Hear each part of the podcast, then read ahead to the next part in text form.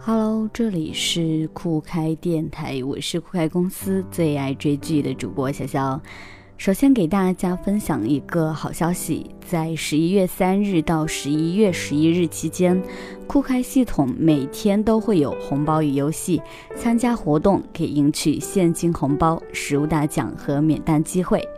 一边拿福利一边看影视，下面我们就来聊最近跟《舌尖》媲美，甚至传说超越《舌尖》的一个美食节目《风味人间》。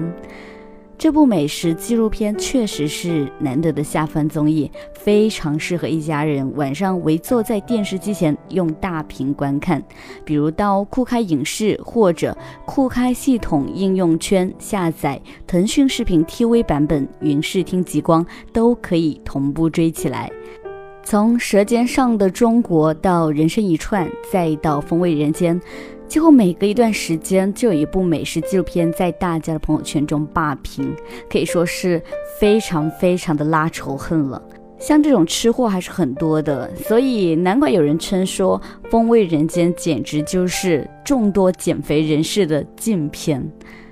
风味人间》一共有八集，历时了四年的精心准备。虽然同样是讲述以美食为线索的人文故事，但是与《舌尖》着眼于中国传统美食不相同的地方在于，《风味人间》把地域范围扩展到了全球。在全球的视野里审视中国美食的独特性，在历史演变过程中探究中国美食的流变，深度讨论中国人与食物的关系，也从美食中折射出我们中国人个性的一面。风味人间关注更加宏大的美食世界，触及更广泛人群的美食情节，在美食纪录片中树立了全新的标杆。如果在之前关注过这一类美食纪录片的话，相信你应该听说过陈小青这个名字。他就是之前《舌尖》的导演。《舌尖》当初之所以引发热潮，并不只是镜头之美勾起了千万人的食欲，而是那种深入当地与乡土的情节，唤起了每个人都会有的乡土记忆。高晓松说过一句特别文艺的话，就是那一句“生活不止眼前的苟且，还有诗与远方”。陈小青在笔记中也写过，就知道想要吃，只能自己飞去当地，等是等不来的。《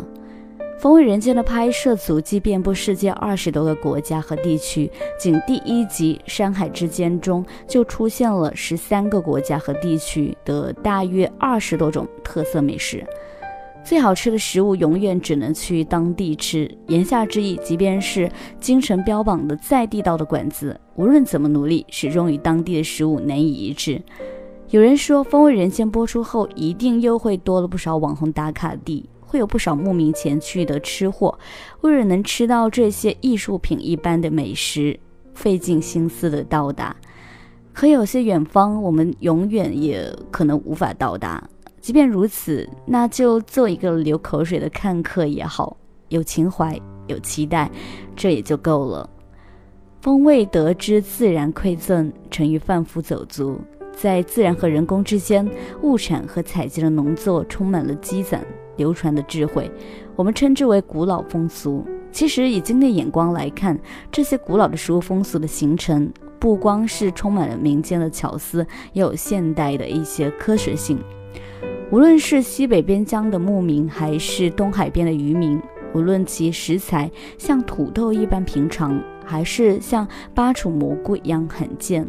这些食物的始终不变之处，是足够原始与传统。我们用自己赖以生存的手段，把天然的食物烹制起来，或简单或繁复，但都是为了呈现其最质朴的那一点风味。往高一点说，便是对食物的尊重。《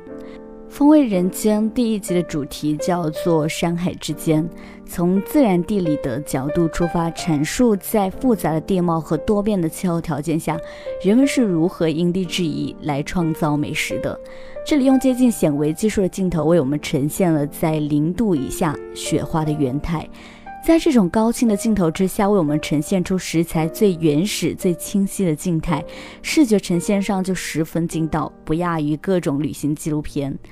第二集落地生根，以食物的流转为主题，从起点徐徐讲述，展现了全球不同地域的美食之间有何呼应，探索了不同国家之间饮食文化的迁徙，还有在这种不断的流变之下，人和美食的情感羁绊。比如说小麦在中国的落地，甚至人从故土到异乡的落地，这些饱含情感的段落，也让美食有了一种别样的厚重感。万变不离其宗，繁华后回归净土，原本的样子才是本真。食物背后的智慧和感动，是传统饮食的原始味道，是一脉相承的幸福感和满足感。风味人间打造的绝不仅仅是视觉和味觉的感官，更是一种情怀，也打破了我们对美食仅存在于味觉上的一种简单的认知。想一想，一家人围着一张桌子，吃着一碗好饭，配上几个家常菜，看看电视，有说有笑，应该是每个人都期待的最简单的幸福吧。